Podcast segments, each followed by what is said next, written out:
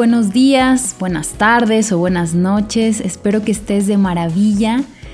Detrás de estos micrófonos te saluda Pía, presentándote un episodio nuevo de Una crianza compartida. Muchísimas gracias por estar aquí, por querer crear un mundo más amoroso para nuestros hijos, más compasivo, solidario y que estés aquí obteniendo recursos, herramientas, ya es un enorme paso para lograr tener niños más felices, que se sientan amados incondicionalmente. En esta ocasión voy a traer la voz de papás, de mamás, de sus dudas que me han planteado durante este podcast y el pasado de una crianza con amor. Así que quédate, va a estar súper interesante.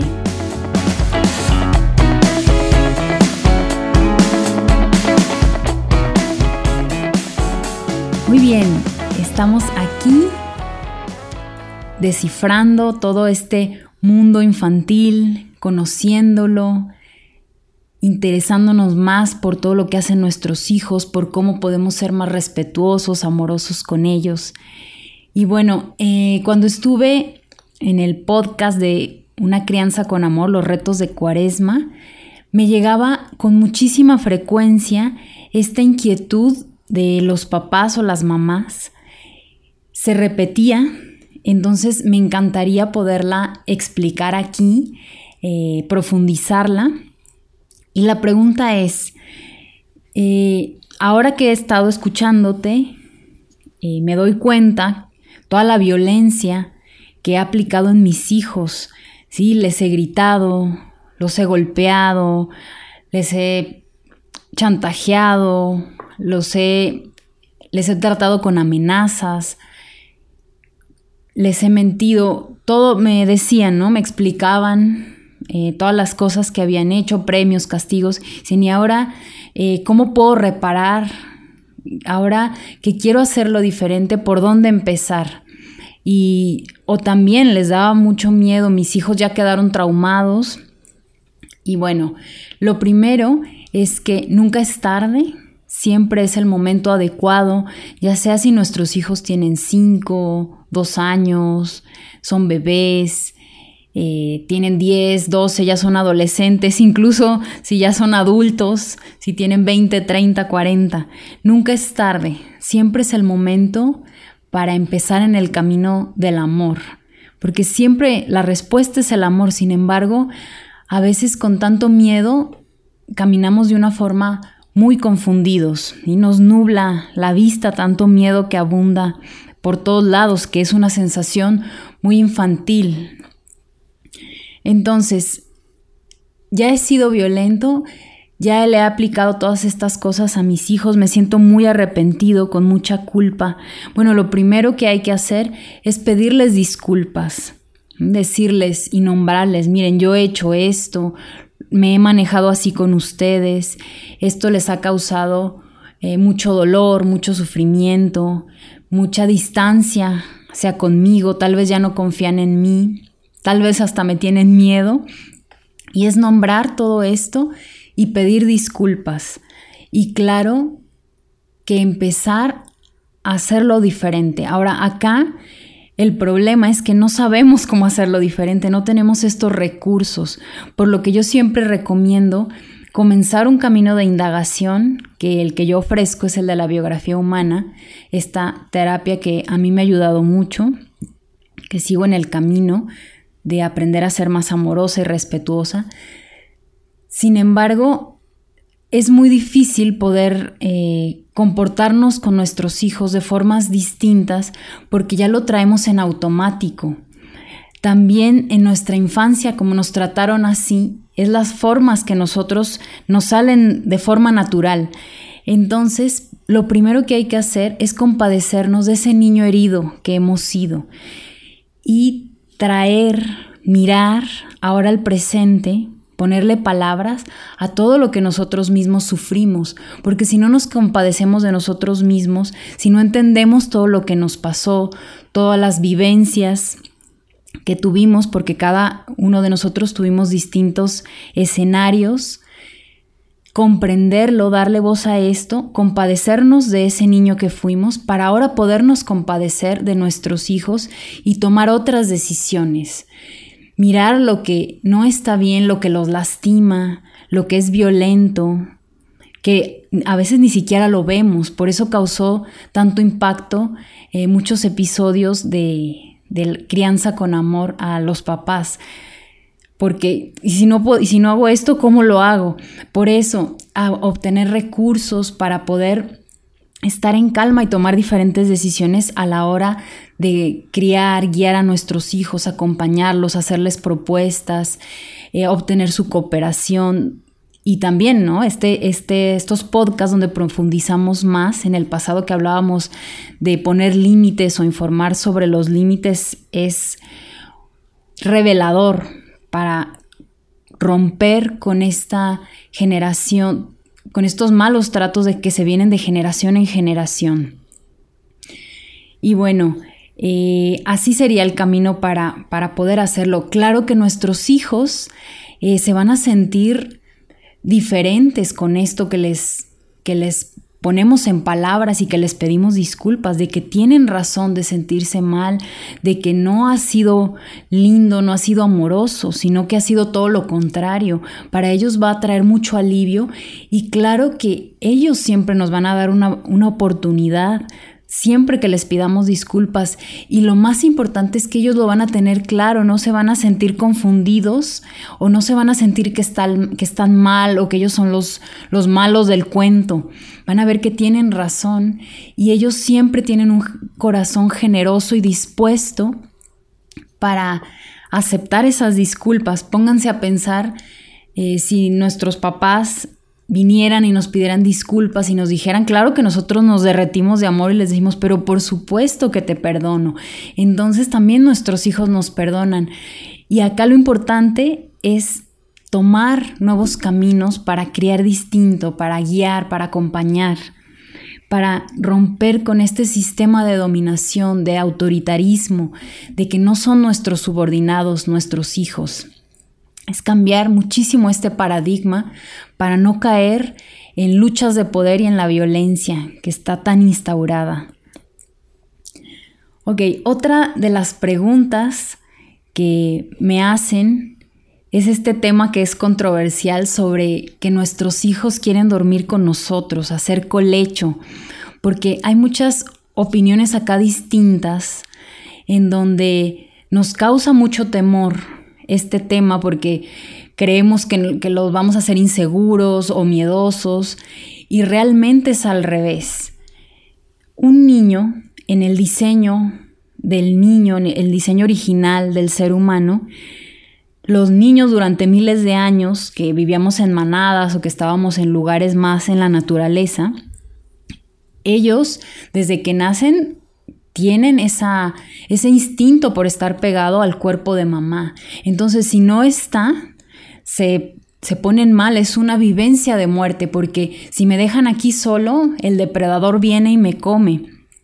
Entonces, para ellos es súper importante estar pegaditos al cuerpo de mamá. Ahora van creciendo y suponemos que luego ya se van a ir a su cama, a su cama, a su cuarto hermoso que les decoramos y que se queden ahí porque es su lugar. Sin embargo, luego vamos experimentando que los niños se, despiertan en la noche y regresan a la cama.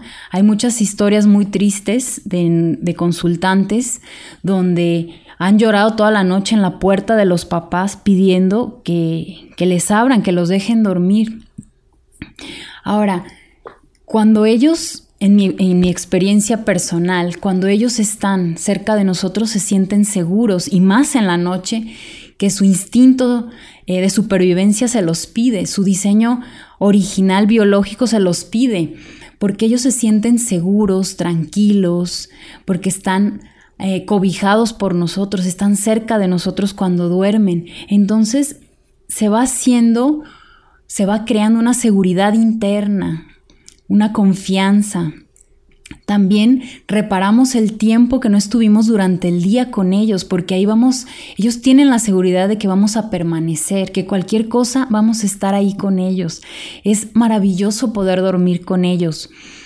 De hecho, a mí es de las mejores experiencias que me ha pasado dormir con mis hijos porque es una sensación de tanto amor, de tanta tranquilidad, de tanta paz que se vive cuando duermen, o sea, verlos dormidos, luego dormida yo sentir sus manitas que me abrazan, para mí es como el cielo en la tierra, es un paraíso.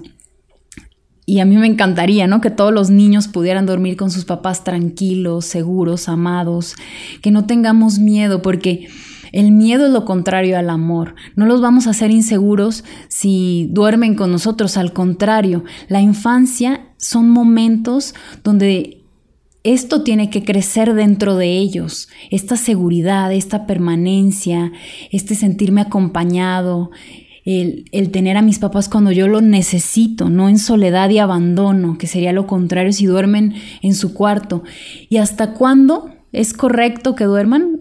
Hay que confiar en ellos hasta que ellos lo pidan, hasta que ellos lo necesiten. De hecho, también cuando tenemos consultantes con hijos adolescentes, muchísimas veces lo primero que les decimos, porque vienen estos niños adolescentes muy lastimados, ya con, presentando eh, mucha furia o mucha rebeldía o, tal vez eh, enojo, no sé, muchas cosas que nos presentan diario que, que, en la adolescencia sale a veces mucho la explosión de la, de la bomba de, vitalidad que ellos traen. Lo primero que les decimos, eh, llévatelos a dormir contigo si ellos lo todavía lo están pidiendo, si todavía lo están rogando, porque hay muchísimos adolescentes que lo piden.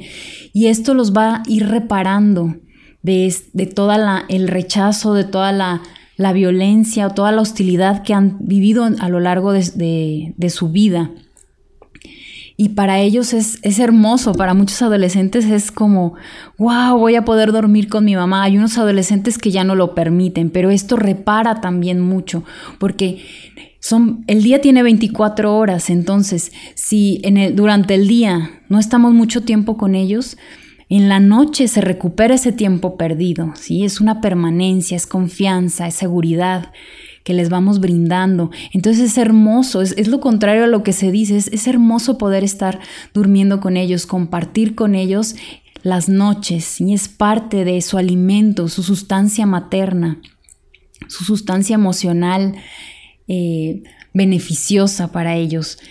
Y, van a decirme, ¿y, a, qué hora? Si es que tenemos una pareja, un esposo, ¿a qué hora eh, o en qué momento o están en nuestra cama no podemos tener eh, relaciones sexuales? Pues bueno, la, la, casa tiene más cuartos, entonces podemos ponernos creativos y, y, tener otro lugar donde podamos tener la intimidad sexual con nuestra pareja. Eso, eso no debe ser pretexto tampoco que nos separe. Eh, que nos aleje de nuestra pareja, tampoco porque tenemos muchos momentos en el día, el dormir no precisamente eh, que no durmamos juntos o tan pegados no va a, a traer consecuencias negativas, sino que también la intimidad emocional que tengamos con nuestra pareja se puede dar en otros momentos. Y también mi esposo, le, le, encanta también dormir con mis hijos, de hecho ya ahora que acá en México viene el invierno, que empieza a amanecer, que es cuando hace más frío, los niños van y se pegan a él porque como que él les trae más calorcito. Y le, encanta a mi esposo como lo veo yo cuando despierto, que los tiene así abrazaditos, ¿no? Es, es algo que para mí ha sido maravilloso. Y, y bueno, esto sería como un ejemplo como los Cruz, la película de los Cruz, que son cavernícolas y todos duermen apilados. Entonces me da mucha gracia, ¿no? Porque acá si uno no duerme apilado, pues se lo comen los depredadores. Entonces les digo, no, está bien, duerman como los cruz. Ahora, si estamos incómodos, pues también es poner creatividad. A ver, pego un colchón, hago un tendidito, eh, la cama grandota y que duerman los niños con mamá y el papá a lo mejor en la chiquita que a veces termina, o bueno, nos vamos moviendo, pero el punto es que también todos durmamos cómodos, hacer hacer cosas o, nos vamos a dormir al cuarto más grande, a lo mejor es la sala, y ahí ponemos una camota, un sofá cama eh, diferente, no sé, cada uno eh, lo podrá mirar, pero sí también que nos pongamos creativos y que durmamos cómodamente. Yo tengo una cama grande y pegada a ella una pequeña y así. Por ahora estamos así muy bien, estamos muy cómodos, pero sí es, es ponerle creatividad. Y la siguiente pregunta que me gustaría a tomar es la de la polarización entre los hermanos. Una mamá uh, me preguntaba, porque ella tiene eh, gemelos, me decía que cómo le hacía como, porque se da mucho en los gemelos las comparaciones, como se parecen tanto como para distinguirlos, ¿no? Para saber, ah, bueno, este tiene tales atributos y este tiene otros atributos. Sin embargo, esto se da muchísimo aunque no sean gemelos, la comparación, la polarización. Uno es malo, el otro es bueno, el otro se enoja, el otro es más bueno, cede más, el otro come, uno come bien, el otro come mal. Uno es más pasivo, el otro es más activo. Sin embargo, esto también es parte de poner etiquetas. Esto los va haciendo, los va encerrando, clasificando en algo y los niños son múltiples posibilidades, ¿sí? Yo le decía, bueno, si me preguntan, eh, ¿quién es más enojón?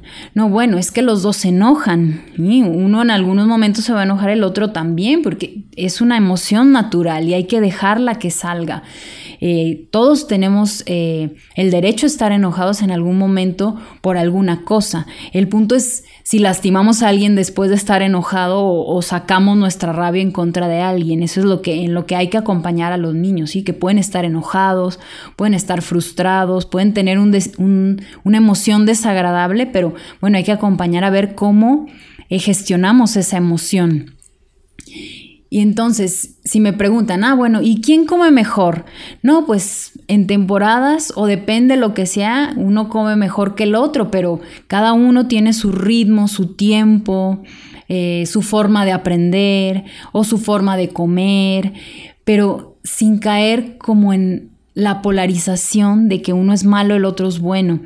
Ahora, cuando muchas veces ya ocurrió esto, de que un niño ya se siente como el malo y ve al otro que es el bueno, entre comillas, siente que él no es amado por mamá o por papá, que el otro le va mejor, ¿no?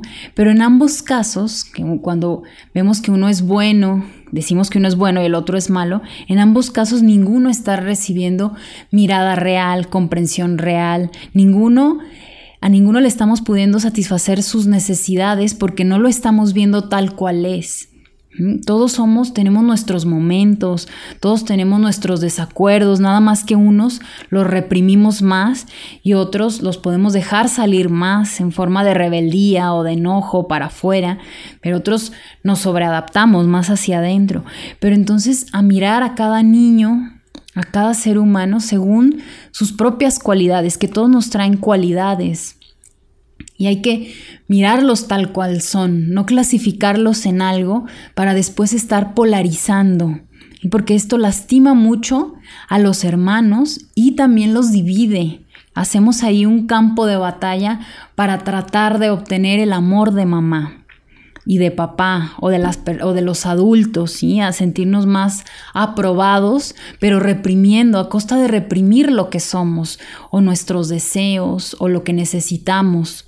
Entonces, eh, lo mejor acá es, bueno, es que tienen sus momentos, cada uno aprende a su ritmo, eh, cada uno le va a enojar cosas diferentes o alguno va a tolerar más una cosa que otra, o tal vez alguno se va a adaptar, ¿no? Pero, pero en diferentes momentos o también cómo se sienta ese niño en ese momento.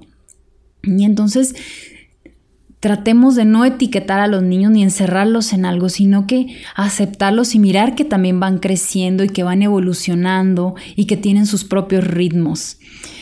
Y te quiero contar que tengo el correo electrónico abierto para si tienes más dudas, acá te puedo dar un espacio para responderte a todo lo que vayas necesitando, propuestas. Eh, sugerencias, todo lo que tú me quieras comentar. Estoy abierta a tener eh, una comunicación contigo, a responderte lo que sea necesario. Y bueno, también por eso abro en, este programa, eh, traigo aquí tu voz para que puedas, a lo mejor te identificas con alguna pregunta, a lo mejor me quieres hacer otra. Pero bueno, acá estoy para, para lo que necesiten para hacer esta crianza compartida. Y bueno, también te invito a que me mandes un correo si quieres suscribirte. Ah, estoy mandando un correo semanal con más información para recordarte que salió un nuevo episodio y para más cosas que se vayan viniendo sobre la marcha para que estés enterado. Eh, mándame un correo piamedeli.gmail.com y yo ahí te puedo dar de alta. También puedes seguirme en mis redes sociales, pia.medeli en Instagram y Facebook. Ahí estoy a la orden. Y bueno, si te gustó, si te está gustando este programa, compártelo para que me ayudes a sembrar más semillas de amor. Bueno, te veo la siguiente, bueno, no te veo, pero espero que me escuches la siguiente semana. Estaré encantada de seguirte compartiendo y brindándote recursos. Hasta la próxima, bendiciones, un abrazo.